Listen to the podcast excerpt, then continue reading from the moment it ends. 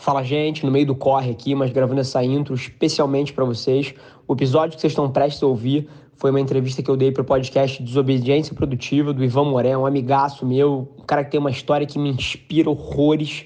E a gente bateu um papo fantástico de quase uma hora sobre temas que vêm desde a mudança do panorama de mídia, nova era dos negócios, plataformas, podcasts e tudo envolvendo redes sociais.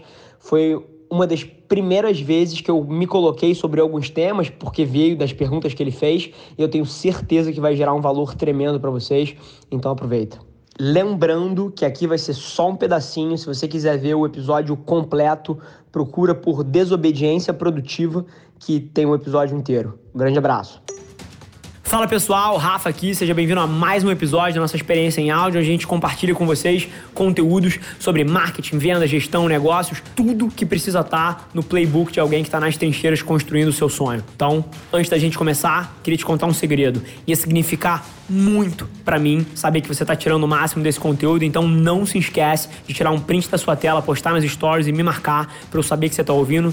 Quem já me mandou alguma mensagem, já me mandou algum direct, sabe que eu respondo pessoalmente todas as mensagens. E agora, sem enrolação, vamos pro episódio de hoje. Tudo bem, Rafa? Ivan, primeiro de tudo, prazerzaço estar aqui, fã absoluto do programa e fã do nome do programa e do que ele representa. Então vamos começar por aí. Acho que desobediência produtiva é um termo que poderia categorizar a minha história. Eu queria que você me explicasse o que é a Avelar Mídia. Fechado. Cara, Avelar Mídia é uma agência de publicidade ponto. Só que. Mas não é comum. É, esse é o ponto. A gente está vivendo a maior transformação, na minha visão, one man's point of view, de todos os tempos. Que é a atenção do consumidor migrando de tudo que é lugar. Então, desde a rua até o outdoor, até a TV, até a revista, para dentro do celular. Esse é o movimento que a gente vive. E nessa movimentação, a forma como as pessoas se relacionam, consomem informação, formam opinião tem mudado junto. A indústria de publicidade tradicional, ela vem de um modelo que funcionou nos últimos 100, 200 anos, onde você contratava spots de 30, você fazia, comprava mídia em escala em diversos veículos e aquilo era suficiente para formar opinião, para mover intenção de compra na sua marca. Só que hoje em dia tudo isso é feito em micromomentos em cada uma das 7, 11 plataformas digitais, que são quase que o sistema operacional da vida das pessoas.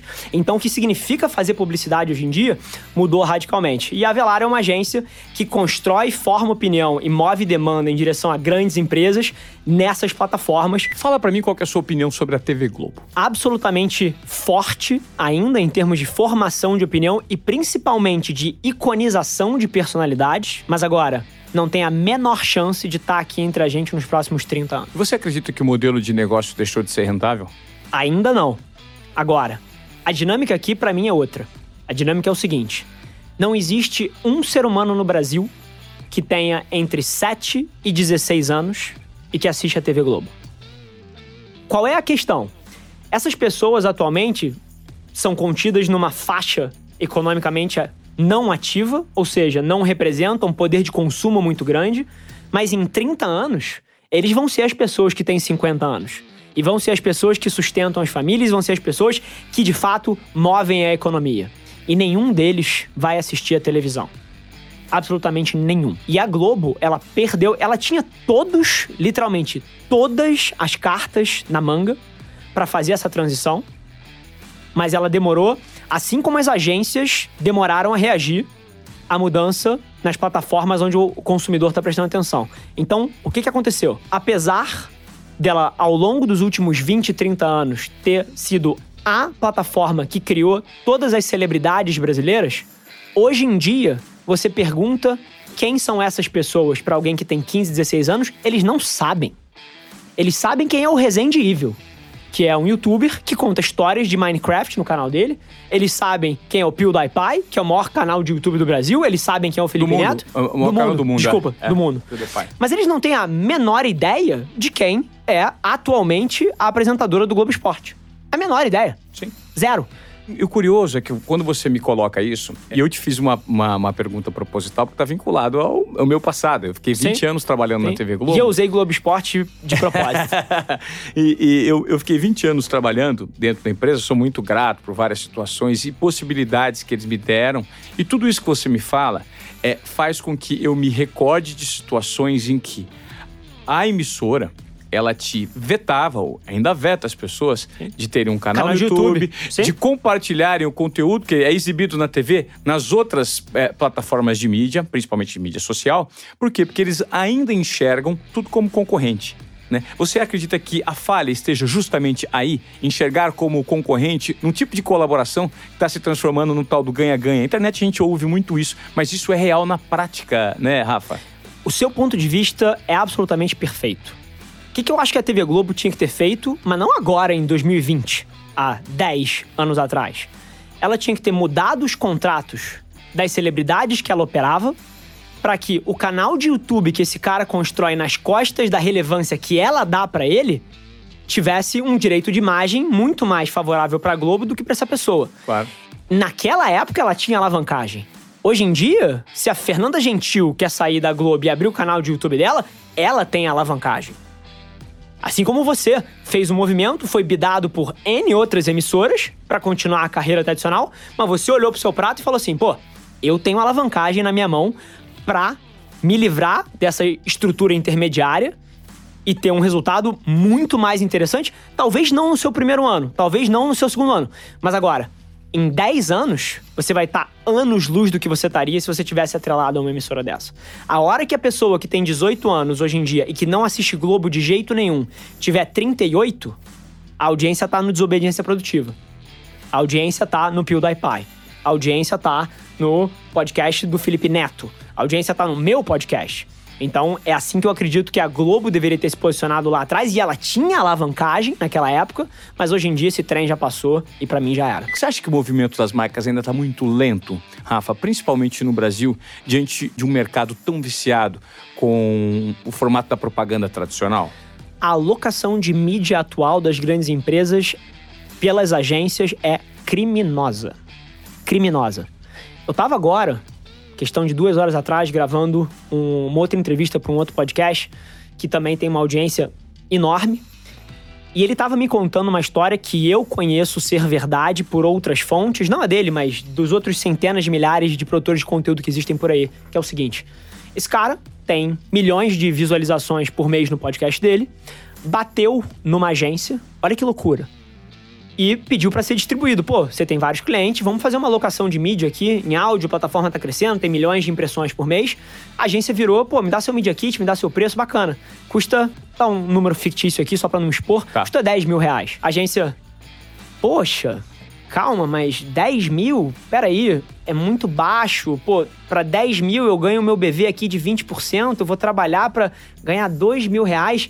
Assim, com os seus números, eu acho que a gente consegue cobrar 100. Isso é uma empresa alocando dinheiro de outra pessoa de uma forma criminosa. E isso para falar da forma como as agências lidam com o dinheiro que não é delas. Isso é um ponto. Agora, o debate aqui é outro. Eu vou dar um exemplo. A gente atualmente está com uma mídia aeroportuária aqui no aeroporto de Congonhas, do nosso podcast CMO Playbook, onde a gente entrevista executivos de marketing, e é um valor de 300 mil de mídia por mês. A gente não pagou isso, eu nunca teria feito esse deal na minha vida. A gente ganhou essa porra no meio de uma negociação de outro projeto, e eles deram de bônus pra gente, pô, maravilha, de graça até injeção na testa, né? E eu venho para São Paulo duas vezes por semana, no mínimo. O meu banner, que aparece em todos os painéis de LED do aeroporto de Congonhas, algumas centenas de vezes por dia, eu nunca vi. Eu já recebi foto de fã e pessoas que passam ali, tiram uma selfie. Do seu mandam, podcast? Do, é, mas eu nunca vi. E por que, que eu nunca vi? Dois motivos. Número um, eu só passo por ali olhando para dentro do celular. Então, eu tô andando, eu acabei de sair do voo, eu tô ajeitando a minha agenda, eu tô avisando pro Ivan que eu vou chegar a tal hora, eu tô batendo uma ligação, eu tô num call prestando atenção em alguma coisa que estão me falando. Eu não tô olhando pro outdoor que tá do meu lado, por mais que seja meu, eu nunca vi o meu próprio ad de mídia tradicional. Todos os dias eu ganho contas ou participo de bids de grandes projetos em grandes empresas, onde eu recebo uma orientação para alocar mídia e tem dezenas de milhões de reais ali para serem alocados nesses veículos. E eu olho para aquela porra e, juro por Deus, eu perco deals todos os meses porque eu me recuso a fazer o que a empresa pede. Então, assim, se você me manda uma planilha para alocar 10 milhões de mídia e você exige que uma certa porcentagem seja em TV, uma certa porcentagem seja em out of home, eu não vou botar, porque eu não faria isso com o meu dinheiro. E mais curioso ainda, às vezes eu ganho os projetos com a minha abordagem digital. Quando eu ganho a conta, a pessoa ainda vem para mim, pô, Rafa, mas vamos botar, vamos mudar um pouquinho o seu projeto aqui, vamos botar um pouco na TV, vamos botar um pouco em vamos essa mídia de metrô aqui. Negativo. E eu me descabelo. e principalmente lá atrás eu tinha que ser um pouquinho mais flexível. E eu ainda hoje acredito que 70%, por, os meus clientes não fazem 70% do que eu acho que eles deviam estar fazendo. A mídia tradicional ainda domina. Vai demorar muito tempo? De que forma vai ter que implodir as agências tradicionais para que essa formatação viciada termine ou não? Duas dinâmicas interessantes. Eu acho que o consumidor já migrou. O que a gente vive hoje em dia é a demora das marcas de se posicionar aonde o consumidor já está. E isso cria uma oportunidade tremenda. Então, o consumidor já migrou, as marcas estão sendo extremamente lentas. Saiu uma pesquisa no final do ano passado pela McKinsey, que é um estudo global com as principais empresas brasileiras que ranqueou as, as maiores companhias brasileiras em termos de maturidade digital. Você sabe do total das empresas brasileiras quantas podem ser consideradas líderes digitais? Não tenho. 1%. 1%. 1%. É muito pouco. A conclusão do estudo da McKinsey foi a seguinte: o consumidor brasileiro já migrou a atenção. O Brasil é o segundo país do mundo, só atrás nas Filipinas, em consumo de mídia mobile. O brasileiro consome 10 horas e meia por dia de internet, de mídia na internet. Só atrás das Filipinas, que consome 11 horas. Então a atenção do consumidor já migrou. Agora, o investimento das marcas ainda não migrou. Falando do modelo das agências, é curioso porque a Velar Media ela tem um ano e seis meses de vida. E a gente já recebeu sete ofertas de grandes grupos para tentarem comprar a gente. Esses grandes grupos, assim como as grandes empresas, por várias vezes enxergam que estão indo na direção errada, exemplo, empresas de petróleo, mas aquilo ali é tão rentável, tão lucrativo e o projeto aloca o investimento de uma maneira mais interessante nos próximos dois anos, que elas são incapazes de fazer investimentos diferentes. Aquilo ali é tão rentável hoje em dia que o gigante está dormindo no volante. Até que não é mais. Até que os clientes acordam. E já estão acordando. A quantidade de clientes que bate lá na porta, o motivo que a, a, a, agência lá cresce tanto é justamente que ela não as empresas não conseguem resolver isso dentro dos seus fornecedores atuais. E eu acho que tem uma coisa que mantém a linha de raciocínio que a gente vem seguindo até agora nesse, nesse modelo disruptivo de mídia e etc, que eu até citei aqui, que é voz. Falando de tendência, e eu sempre tomo muito cuidado para não fazer previsões, né? Eu acho que é um jogo terrível, assim. Você especular em cima das coisas tende a ser uma estratégia que não dá muito certo. É muito mais para mim sobre observar as coisas que já estão acontecendo e agir em cima delas. Por exemplo, o que a gente está fazendo aqui? Áudio. Conteúdo de áudio. Áudio, para mim, é o formato mais fascinante da atualidade. Eu não tenho o quinto maior canal de YouTube de marketing do Brasil. Eu não tenho o quinto maior programa de, de YouTube de conteúdo do Brasil. O meu Instagram não é o top 10 do Brasil. Agora, em áudio, eu sou top 5 nas duas verticais. E sabe como é que isso acontece? Oferta e demanda. Número de pessoas consumindo aquele formato de mídia versus número de pessoas produzindo aquele formato de mídia. O motivo que hoje em dia eu tenho condição de estar nessa posição é porque tem muito mais gente consumindo do que produzindo. E o próximo passo nisso, e o motivo pelo qual está crescendo tanto, é porque áudio é igual a tempo. E você falou de tempo aí. E tem poucas coisas que as pessoas valorizam mais do que tempo. Pouquíssimas coisas. Áudio é tempo porque todos os outros formatos de mídia exigem que você esteja se dedicando para consumir aquilo ali. Na hora que você quer ver um vídeo, na hora que você quer ver um documentário, na hora que você quer ver um filme. Ou que você quer ler um livro. Ou que você quer ler um livro, ler um artigo, você precisa estar tá ativamente engajado naquilo ali, senão você não absorve porra nenhuma. Perfeito. Áudio joga num campo e num formato de mídia e mental que você pode estar tá malhando, você pode estar tá no transporte.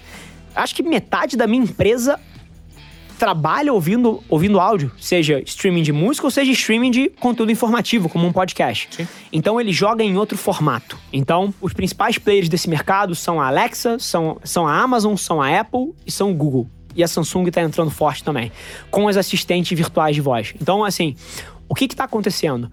tudo que a gente viu nos últimos 10 anos acontecer dentro do mobile, então o surgimento de aplicações visuais que facilitam a nossa vida, vai acontecer nos próximos cinco dentro de vós. Simplesmente pelo fator tempo. É muito mais fácil você virar assim: Alexa, refaz as minhas compras da semana passada, do que você destravar o seu telefone, abrir o RAP, procurar a sua compra, apertar o botão, colocar o cartão de crédito. É muito mais simples. E eu já vivo essa realidade, tá? Ivan, assim, só, só agradecimento aqui. Foi um prazer sentar contigo. Eu acho que o projeto do Desobediência Produtiva é a dose de inconformismo que eu acho que todo brasileiro deveria ter dentro da sua semana, dentro de um mundo que está tão líquido e mudando tão rápido, as pessoas precisam pensar um pouquinho fora da caixa, precisam desobedecer alguns dos dogmas que a sociedade impõe pra gente. Eu acho que é o que o seu projeto faz, então é um prazer estar sentado aqui contigo. Esse foi mais um episódio da nossa experiência em áudio. E como eu já falei, eu adoraria saber que você está gostando do que a gente está compartilhando por aqui. Então não esquece, se você está tirando valor desse conteúdo, ia significar o mundo para mim, que você tirasse um print da sua tela, postasse no Stories me marcando e aproveita para ir na sua plataforma favorita também e deixar um rating de cinco estrelas e um comentário lá, ajudando a gente a construir essa comunidade tão vibrante que move o Brasil para frente através do empreendedorismo e que fala desse Brasil que dá certo. É um prazer ter vocês comigo e a gente se vê no próximo episódio do podcast.